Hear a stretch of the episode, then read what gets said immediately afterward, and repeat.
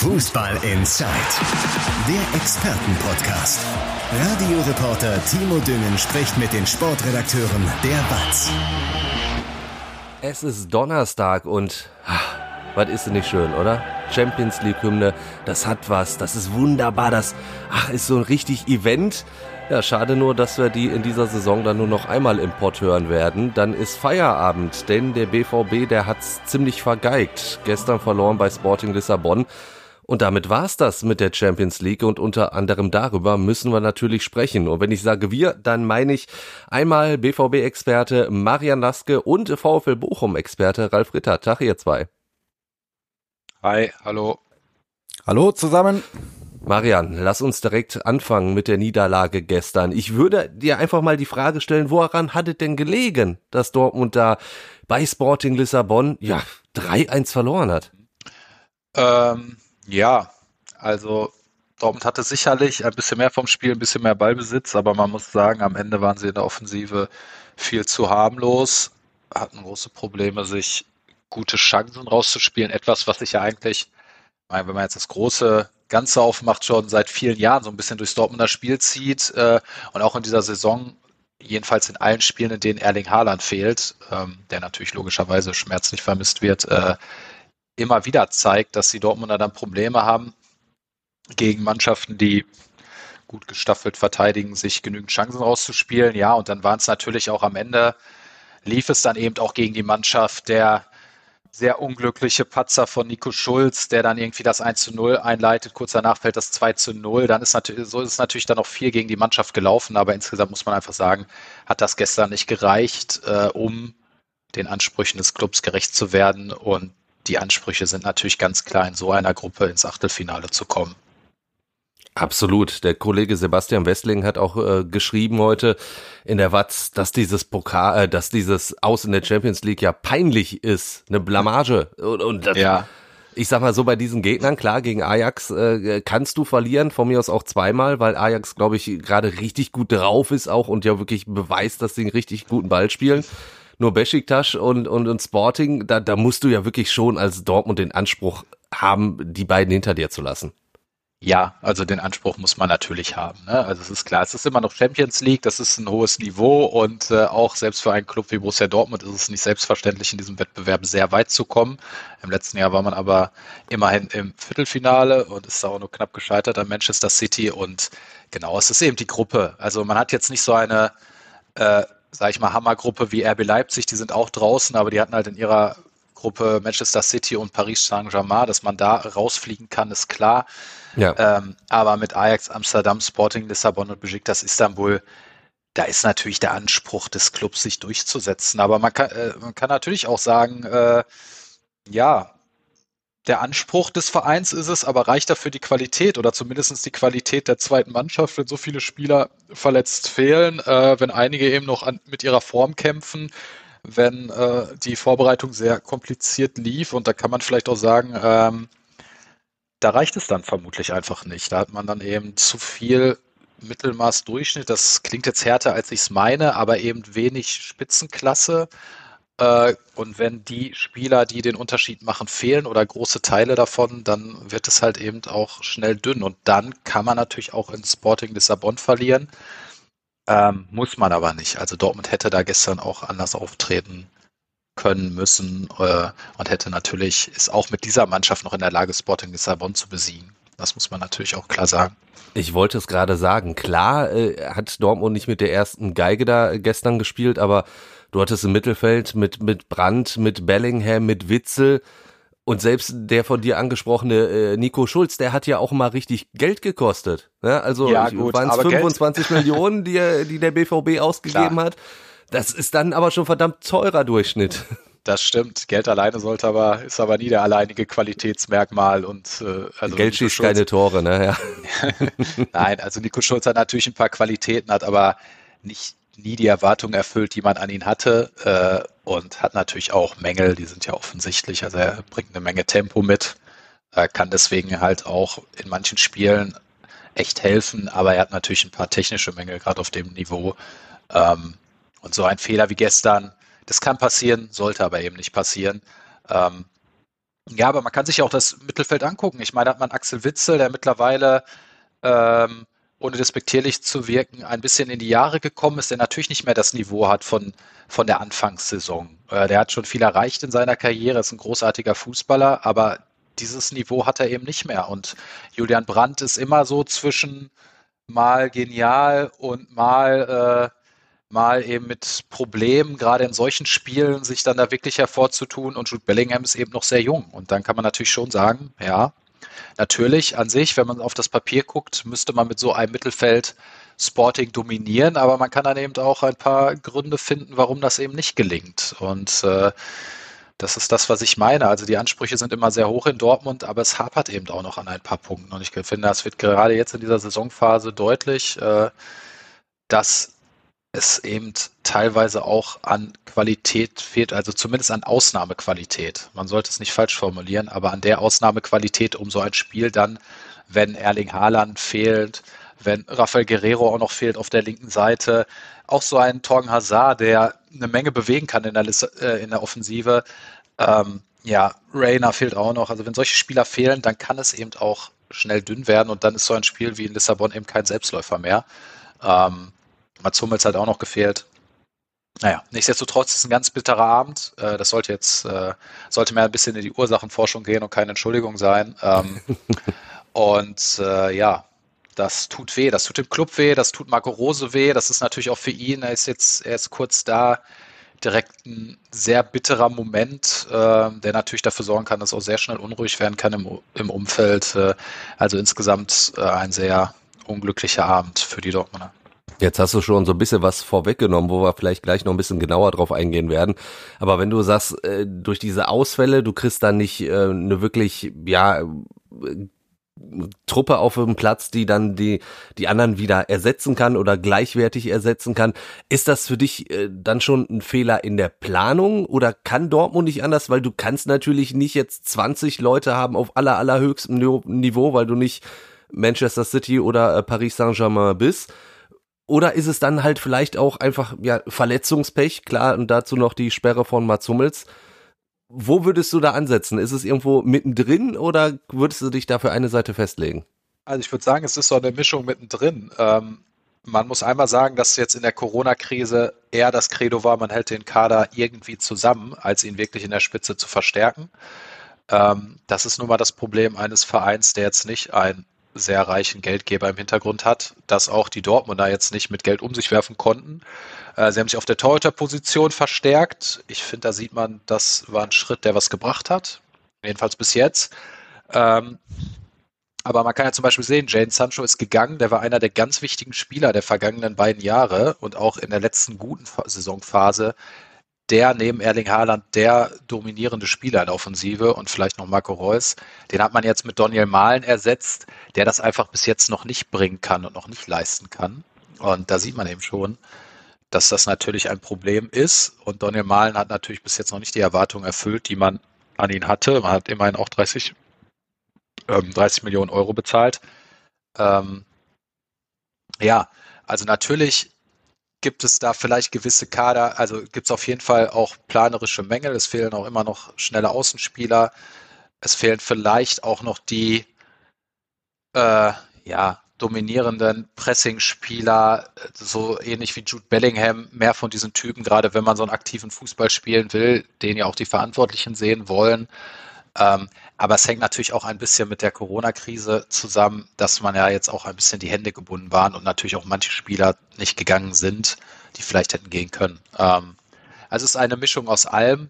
Es ist aber logischerweise immer so, dass die Dortmunder, wenn sie Spitzenklasse verlieren, wie Jadon Sancho, nicht in der Lage sind, sofort einen Transfer tätigen zu können, der diese Spitzenklasse sofort ersetzt, sondern sie müssen immer ein bisschen Umwege gehen. Und da zeigt sich natürlich in der Vergangenheit, dass dann auch nicht jeder Transfer saß. Gerade in diesem Bereich 20 bis 30 Millionen sind eben auch einige dabei, die dann die Erwartung nicht erfüllt haben. Und es wird wahrscheinlich du hast, auch. Darf ich mal eben eine Frage stellen, Timo? Klar. Ja, du hast eben Gregor Kobel angesprochen, den Torwart, den finde ich auch richtig gut. Äh, auch gestern hat er mir wieder gut gefallen.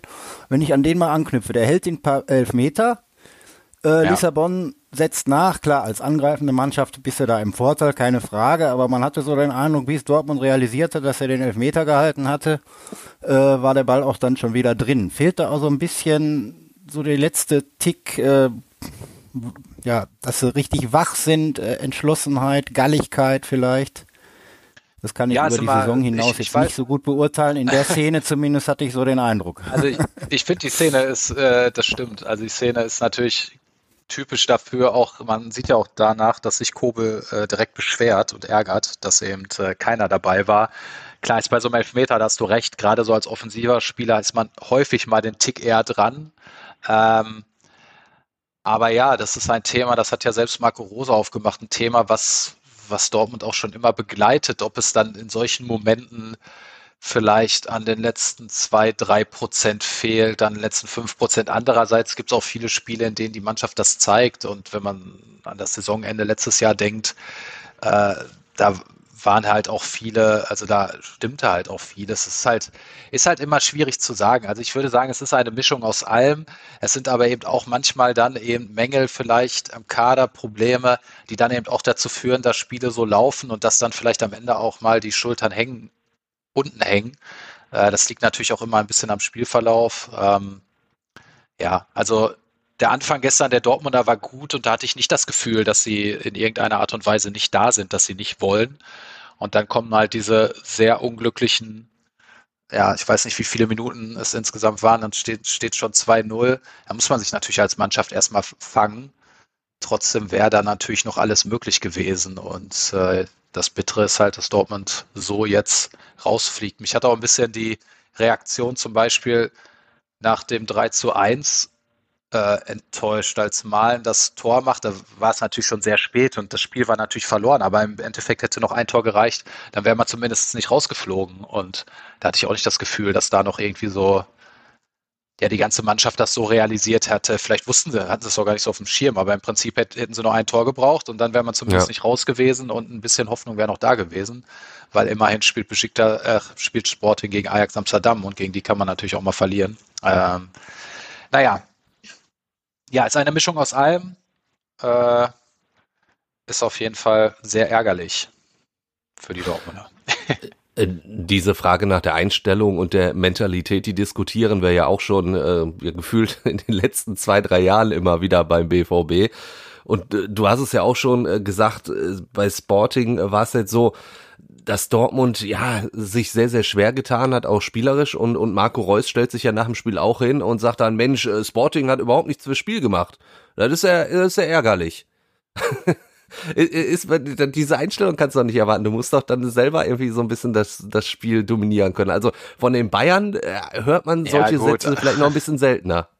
Ja gut, aber da reden wir halt auch über den FC Bayern, aber da ist man doch schon einem, einem Kernproblem. Also ich meine, nach so einem Spiel bist du gefrustet, ja, sagst das so. Äh, also das will ich jetzt nicht überbewerten, aber ähm, das ist eben ein Kernproblem der Dortmunder.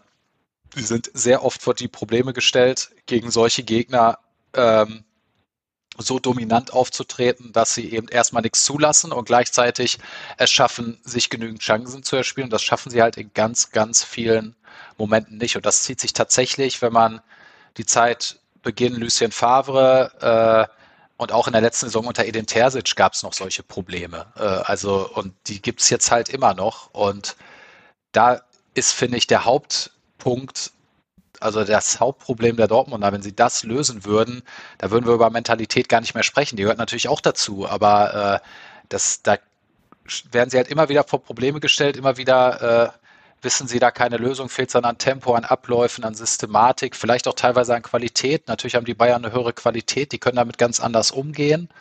Ähm, aber da brauchen die Dortmunder dringend Lösungen, weil das eben auch die Spiele sind, die auch in der Liga dann häufiger mal schief gehen. Ähm, ja.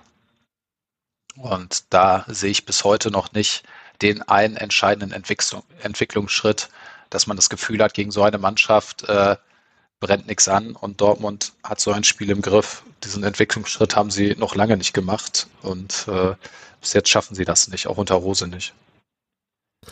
Welche Bedeutung äh, für den weiteren Verlauf der Saison hat für dich jetzt dieses Champions League aus? Also finanziell natürlich äh, schon eine immense Bedeutung, da geht dem BVB ordentlich Geld flöten. Aber auch so für, für, für die allgemeine Stimmung, du hast es auch schon angesprochen, für Marco Rose als neuen Trainer natürlich auch direkt mal ja ein richtiger Schuss vorm Bug. Ja, ist schon ein bisschen schon sehr bitterer Dämpfer, also definitiv. Und äh, wenn man das Ziel so früh verpasst, ein Saisonziel, dann bleibt das hängen und dann wird das natürlich auch immer wieder hervorgekramt in Phasen, in denen es mal schlechter läuft und die werden kommen. die werden auch immer wieder kommen. Also äh, gerade wenn man auf den Kader guckt, ich meine, Erling Haaland fehlt noch weiterhin. Da kann es immer mal wieder Rückschläge geben. Es fehlen auch noch andere Spieler. Es können sich auch wieder neue Spieler verletzen. Ähm, das heißt, dass Dortmund jetzt durch die Saison rauscht, damit konnte man sowieso nicht rechnen. Und ja, da ist natürlich ein Ziel, was man so, viel so früh verpasst, kann dann immer dafür sorgen, dass es sehr schnell unruhig wird. Ähm, andererseits ist der BVB ein Punkt am FC Bayern dran, spielt jetzt in Wolfsburg. Wenn sie es schaffen, das bis zum Topspiel zu halten und wenn es dann vielleicht mal nicht schief geht, wird schwierig genug, dann kann natürlich auch schnell wieder so eine kleine Euphorie entstehen, weil man das Gefühl hat, hey, man kann vielleicht wirklich dranbleiben. Aber wenn man mal nüchtern bis jetzt auf die Saison guckt und auf die Spiele, und auf die Qualität, die die Borussia äh, zeigt, dann ist es schon sehr schwer vorstellbar, dass sie es schaffen, lange am FC Bayern dran zu bleiben. Das muss man so deutlich sagen. Ähm, und dann kann dieser Dämpfer natürlich noch nachwirken. Denn sollte das jetzt schiefgehen die nächsten Wochen, ja, da muss sich halt auch Marco Rose gefallen lassen, dass er dann viele unangenehme Fragen gestellt, gestellt bekommen wird. Ähm, ja, und der Verlust ist natürlich äh, ich will jetzt nicht sagen dramatisch, ist auch immer, kommt darauf an, wie man es rechnet, aber jetzt gerade in der Corona-Krise hätte man die 10 Millionen oder noch mehr, die man zusätzlich verdient hätte, sehr gut gebrauchen können. Gerade wenn man auf die nächste Saison blickt, da geht ein Erling Haaland, da läuft ein Vertrag von Axel Witzel aus, andere Spieler werden auch nicht jünger. Ähm, das heißt, da muss eigentlich investiert werden, wenn man die Ansprüche halten will, die Dortmund hat. Und da ist natürlich so etwas immer bitter, weil es natürlich dann auch noch schwieriger ist. Also so ist es auch schwierig, Argumente zu haben, für andere Spieler nach Dortmund zu kommen. Ähm, und auch Erling Haaland merkt natürlich, okay, hier mit dem Verein bin ich nicht garantiert in der K.O.-Runde der Champions League und komme halt nicht so weit, wie ich gerne wollen würde. Ähm, also insgesamt ist das alles äh, ein, äh, ja, ein herber Rückschlag für den ganzen Club. Absolut. Und natürlich damit sehr, sehr ärgerlich, womit wir beim Rückblick aufs letzte Wochenende wären, denn da hat sich auch zum Beispiel der FC Schalke 04 sehr, sehr geärgert, nämlich über den äh, Video Assistant Referee in Bremen, der, naja, ein äh, vermeintliches Foulspiel wohl gesehen hat, dem Schiedsrichter nochmal das Signal gegeben hat und äh, der Schiedsrichter dann nach mehreren Zeitlupen sich dafür entschieden hat, Elfmeter zu pfeifen. Ich weiß bis heute nicht, wo er da eine Berührung gesehen hat. Ich habe stattdessen eher ein Handspiel des Bremers gesehen, aber es gab eben diesen Foul-Elfmeter und das äh, ja, merkt man den Schalker da so ein bisschen an. Simon Terodde hat das gestern dazu gesagt. Wir haben uns dann Montag wieder getroffen, ähm, das analysiert und ähm, dann musste das auch irgendwann äh, abhaken. Das bringt ja nichts. Äh, sicherlich äh, absolut enttäuscht für uns, dass wir da nicht die, die drei Punkte geholt haben. Äh, aber jetzt spielen wir am Samstag gegen Sandhausen zu Hause. Ähm, dass wir gewinnen wollen, das Spiel natürlich, ähm, wo wir auch äh, ein ganz klarer Favorit sind. So, also Ärger ist noch da, aber er sagt dann, ja komm, bringt ja nichts, jetzt müssen wir vorausschauen. Ralf, wie sieht das beim VfL aus? Weil auch die Bochumer haben sich ja auch zu Recht durchaus am letzten Bundesliga-Wochenende arg verschaukelt gefühlt vom Video Assistant Referee. Das haben sie absolut und sie haben sich auch am Samstag, Sonntag und ich glaube auch noch am Montag mega, mega, mega geärgert, äh, waren richtig wütend teilweise und enttäuscht in jedem Fall und ähm, ja, aber Dienstag zwei Einheiten, Mittwoch Einheit, heute ist Donnerstag und übermorgen kommt der SC Freiburg, äh, richtig geile Truppe, kann man einfach mal so sagen. Äh, mittlerweile ist der Fokus wieder nach vorn gerichtet, das Spiel abgearbeitet. Äh, ich kann mir auch gut vorstellen, dass Thomas Reis längst das äh, Positive auch in den Vordergrund äh, gerückt hat, denn Bochum hat ja eigentlich eine äh, sehr gute Leistung gebracht, die bisher beste Auswärtsleistung und ja, das Schiri-Thema, das VAR-Thema hat natürlich alles irgendwie überlagert und ja, waren schon richtig sauer. Auch länger als, als sonst, wenn sie schon mal sauer sind. also nicht nur zwei Stunden, sondern schon hat angehalten. Ja, deswegen müssen wir da ja noch mal ein bisschen nachtreten. Macht der äh, Videoschiedsrichter für euch in dieser Form, wie wir es am Wochenende gesehen hat, dann vielleicht noch überhaupt Sinn? Also man stellt sich ja schon die Frage, mit welchen Maßstäben wird da irgendwie agiert? Ja, also wenn, wenn sie immer so agieren würden wie am Wochenende, macht da natürlich keinen Sinn. Das ist ja keine Frage, denn sowohl in Bremen äh, als auch in Leverkusen ja, irrwitzige Entscheidungen. Die Schiedsrichterbosse haben das ja auch äh, dann am Tag darauf äh, äh, schriftlich äh, kundgetan, weil der Druck so groß wurde von allen möglichen Seiten, äh, dass die Schiedsrichter und ihre Videoassistenten da falsch lagen. Ich habe jetzt keine Statistiken, wie oft sie denn richtig lagen. Ne? Die Fehler, die, die gehen natürlich tagelang und mehr durch die Medien als die richtigen Entscheidungen. Ich glaube nach wie vor, dass der VAR zu mehr Gerechtigkeit führen kann. Warum an diesem Wochenende aber so dermaßen daneben gelegen ist, äh, keine Ahnung, kann man irgendwie nicht nachvollziehen. Ne? Also in Leverkusen war es ja so, nochmal zur Erinnerung beim, beim Elfmeter, äh, dass Günther Perl als äh, VAR ja sogar eingegriffen hat und dann aber den Schiedsrichter Daniel Schlager nicht äh, darauf hingewiesen hat, hey, da war ein Foul. Guck's dir wenigstens mal an, ne? Und wie man das übersehen kann, dann im Keller. Äh, Sebastian Schinzilotz, ja. äh, Sportgeschäftsführer von, von Bochum, der sich in dieser Richtung normalerweise sehr, sehr zurückhält, hat auch nochmal ausführlich beschrieben, wie, wie das da aussieht im Kölner Keller, wie viele Videoleinwände man da hat und Monitore und wie man das dann gar nicht so ignorieren kann, keine Ahnung. Also das ist schon, schon sehr seltsam, kurios. Aber den äh, VAR an sich, würde ich jetzt trotzdem nicht äh, ähm, zur Disposition stellen, dass man ihn jetzt wieder abschaffen soll. Ich glaube schon, dass er unterm Strich für mehr Gerechtigkeit sorgen kann, auch wenn es manchmal auch für die Fans im, im Stadion ja bekanntermaßen sehr leidvoll ist, wenn man da ewig auf eine Entscheidung warten muss. Das ist ja auch noch eine Situation, wenn du im Stadion bist und du weißt überhaupt nicht, was wird der jetzt überhaupt kontrolliert aber was, was natürlich auffällt, ist halt immer die, diese unterschiedliche Vorgehensweise. Du hast ja gefühlt keine klare Linie, weil du sagst es. Äh, einmal wird sich's halt nicht mehr angeguckt. Und bei dieser Szene in Bremen hast du das Gefühl, dass der Videoschiedsrichter sagt, so, jetzt guck dir mal an, vielleicht findest du ja irgendwas. Und dann, dann guckt der Schiedsrichter sich das wirklich an. Und, und es gibt für mich weiterhin da keinen Ansatz, warum man denn dann einen Elfmeter geben könnte. Und dann entscheidet er sich, weil er ja wahrscheinlich auch so naja, verunsichert wird, indem er das Signal kriegt, guck dir das mal an, dann hat er doch vielleicht eher so das Gefühl, oh, jetzt muss ich aber auch was finden. Kommt ja immer äh, drauf an, wie die Wahrnehmung des Schiedsrichters ist und er ist ja dann im Austausch mit dem Videoassistenten. Also eine wichtige, wichtiges Kriterium ist ja schon, ob der Schiedsrichter jetzt beispielsweise das Foul oder den Zusammenprall gesehen hat, wie auch immer man das wertet, und ob er das dann vielleicht zum Beispiel nicht als faul gewertet hat. Das würde jetzt meistens schon dazu führen, dass der Videoschiedsrichter zwar sagt, hey, aber man dann nicht eingreifen würde, weil es der Schiedsrichter halt auf dem Platz so bewertet hat. Wenn er gar nichts sieht, dann darf ihm der Videoschiedsrichter darauf aufmerksam machen und darf ihm quasi sagen, dass er nach draußen darf. Das ist ja immer so, so ein bisschen, ist natürlich auch immer eine Grauzone, aber so ungefähr ist ja die Kommunikation.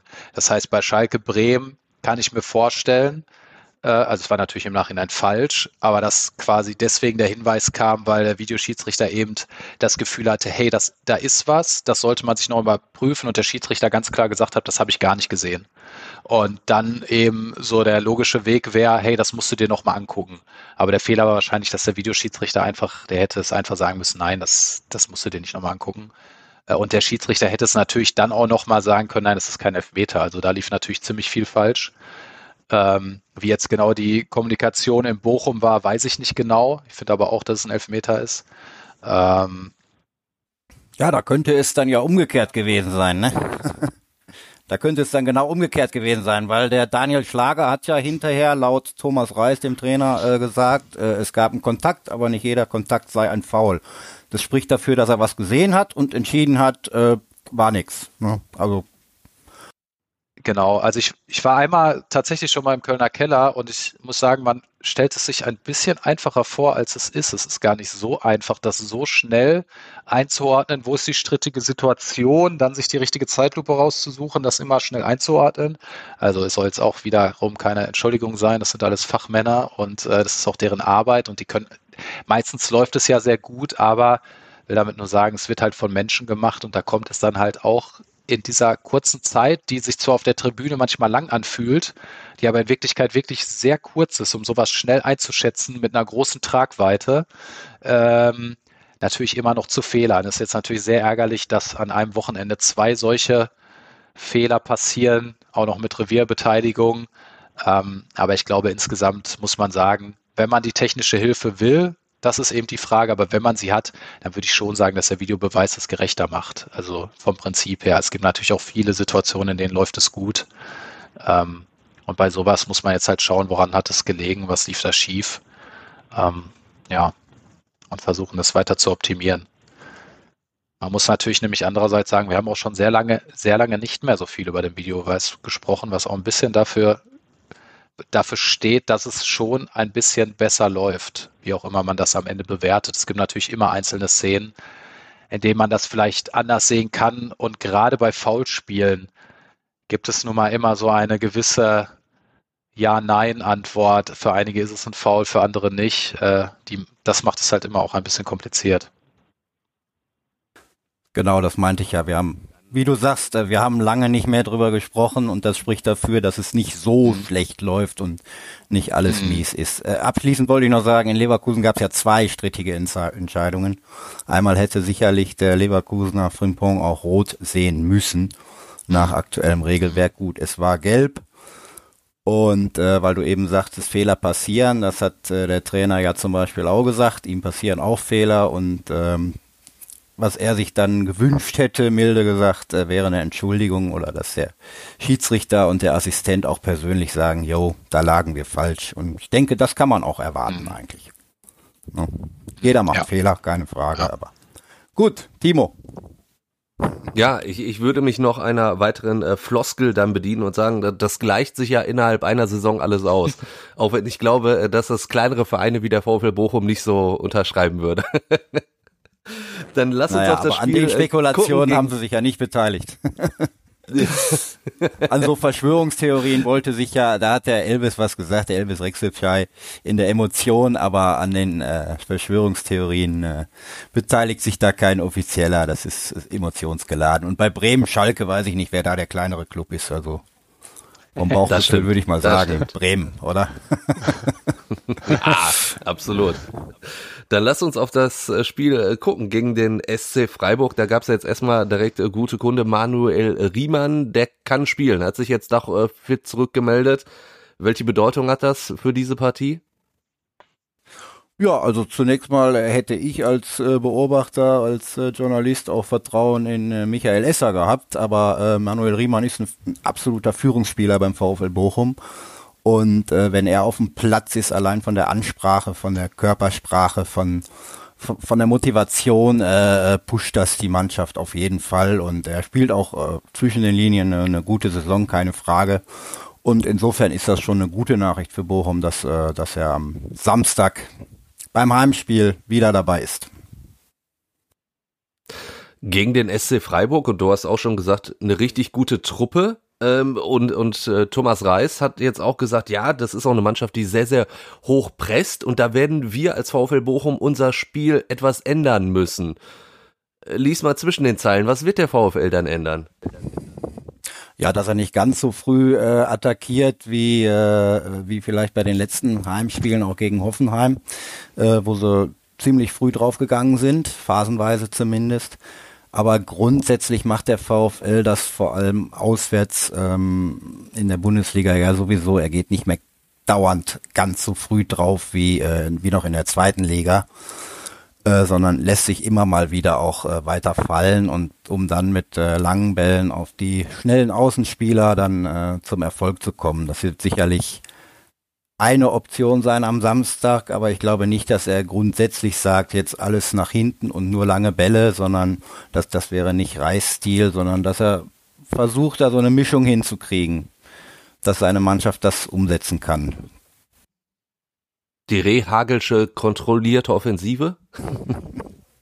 Ah ne, die waren das.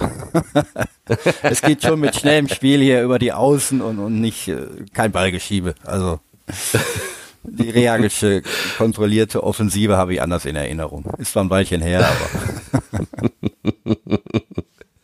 Was man ja sagen muss, der VfL hat, er spielt sich ja wirklich sehr, sehr viele Torchancen, nur nutzt er sie momentan noch nicht. Das ist aber definitiv so ein Punkt, wo man angreifen könnte. Ich meine, da gab es auch, äh, Thomas Reis hat sich ja dazu geäußert, dass er merkt, so dass, dass die Fans dann hier und da vielleicht mal so ein bisschen unruhiger werden, wenn es halt mal nicht klappt mit der Torchancenverwertung. Trotzdem ist das ja schon mal als, als Aufsteiger ein gutes Zeichen, wenn du dir überhaupt so viel erspielen kannst. Das ist auf jeden Fall ein gutes Zeichen, das nehmen sie mit, aber es verschweigt auch keiner, also Thomas Reis schon mal gar nicht, dass es im Abschluss noch hapert. Ne? Er sagt, das ist ein langer Prozess. Äh, es war ein langer Prozess, die Defensive äh, zu stabilisieren in der, in der Bundesliga, da geordneter, strukturierter aufzutreten. Da, da ist das Mittelfeldzentrum und auch der Angriff äh, mit drin in dieser Defensivstruktur. Das passt. Drei Gegentore in den letzten fünf Spielen.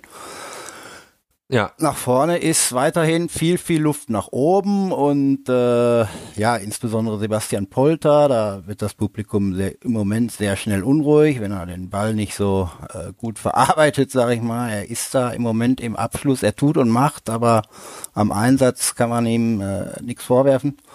Fußballerisch hat er im Moment nicht so äh, einen guten Lauf, sagen wir mal. Ähm, ja, da Fans sind Fans, äh, die murmeln dann schon mal, ne? Äh, darf nicht in Beleidigungen ausarten aus meiner Sicht. Ansonsten, dass dann schon mal ein Gemurmel ist, mein Gott, ist Fußball. Es gehört auch ein Stück weit dazu. Ähm, ja, Polter, wenn, wenn Haaland Dortmund fehlt, natürlich fehlt Simon Zoller auch dem VfL Bochum, das ist gar keine Frage. Ich denke, im Moment Simon Zoller in normaler Form würde spielen und Polter würde der Joker sein, der reinkommt. Ne? Jetzt ist Zoller halt verletzt und Polter muss Woche für Woche durchspielen, ob er gut drauf ist oder nicht. Und deswegen kriegt er da auch den, den Rücken gestärkt. Äh, die, die Reihe dahinter ist nicht so gut in Form. Und die Flügelstürmer Asano, Holtmann sind auf dem Flügel richtig stark, weil sie viel Tempo haben, sind aber auch alles keine Torjäger. Das ist so, war immer so und wird wahrscheinlich auch so bleiben. Ja, insofern wäre es schön für den VfL Bochum, wenn Polter ein bisschen explodieren würde. Es kann ja durchaus noch kommen. Hoffen wir direkt aufs Spiel gegen den SC Freiburg.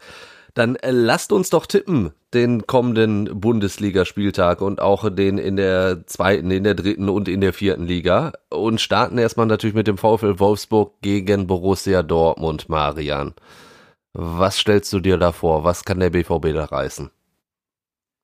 Ja, ganz schwieriges Spiel. Äh, Wolfsburg unter Kofeld auf jeden Fall wieder deutlich besser auf dem Platz. Dortmund jetzt nach dem Misserfolg äh, unter Druck. Ich muss sagen, dass ich leider glaube, dass der VfL Wolfsburg deswegen 2 zu 1 gewinnt.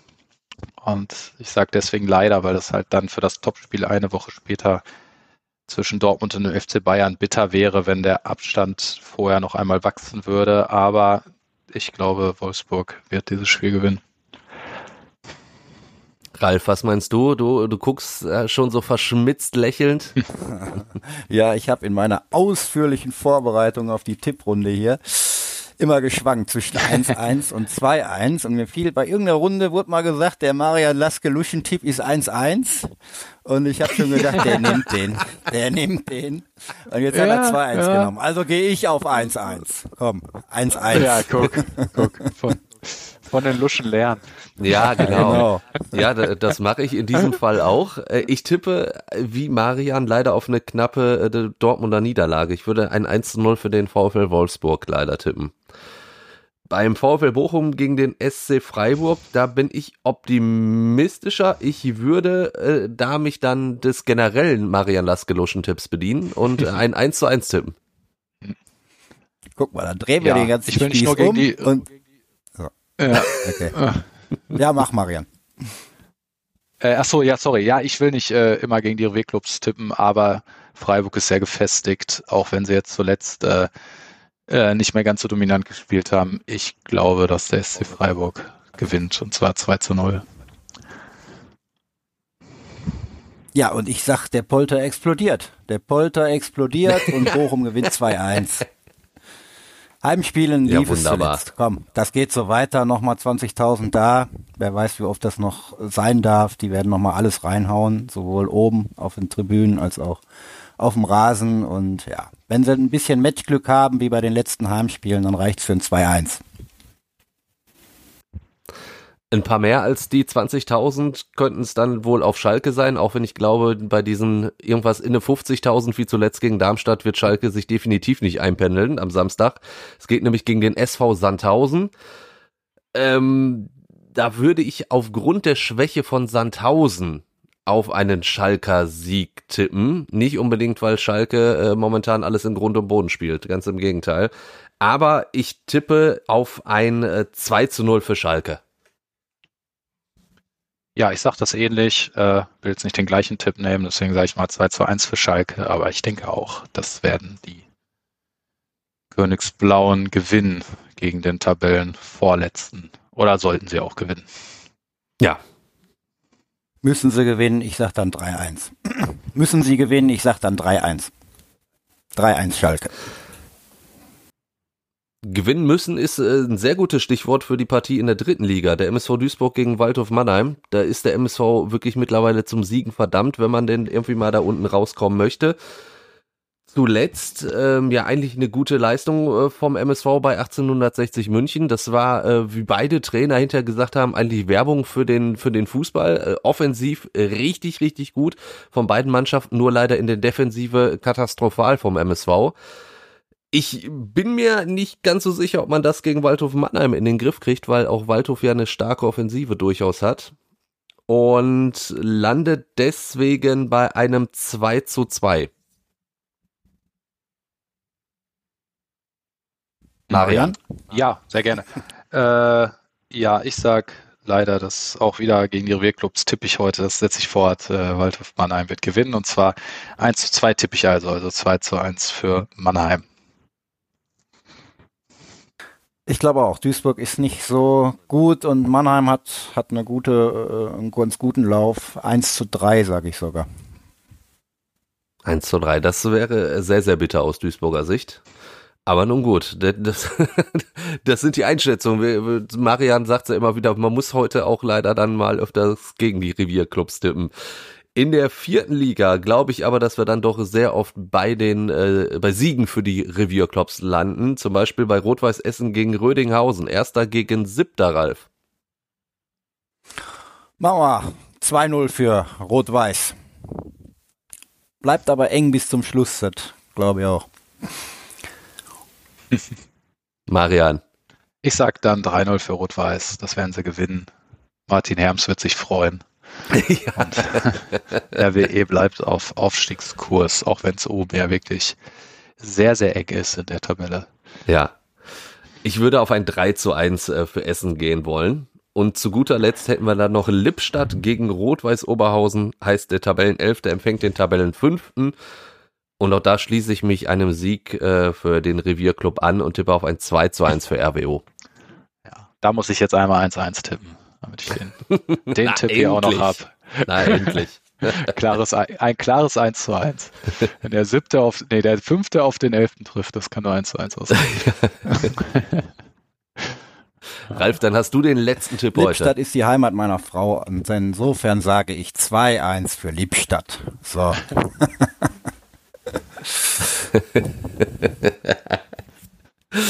Dann äh, würde ich sagen, machen wir Schluss an dieser Stelle. Es hat mir sehr, sehr viel Spaß gemacht mit euch beiden. Dankeschön, dass ihr euch die Zeit genommen habt. Bitte gerne. Wenn ihr da draußen auch noch irgendwelche Fragen, Anregungen, Kritik, Lob habt, dann her damit. Entweder natürlich über WhatsApp.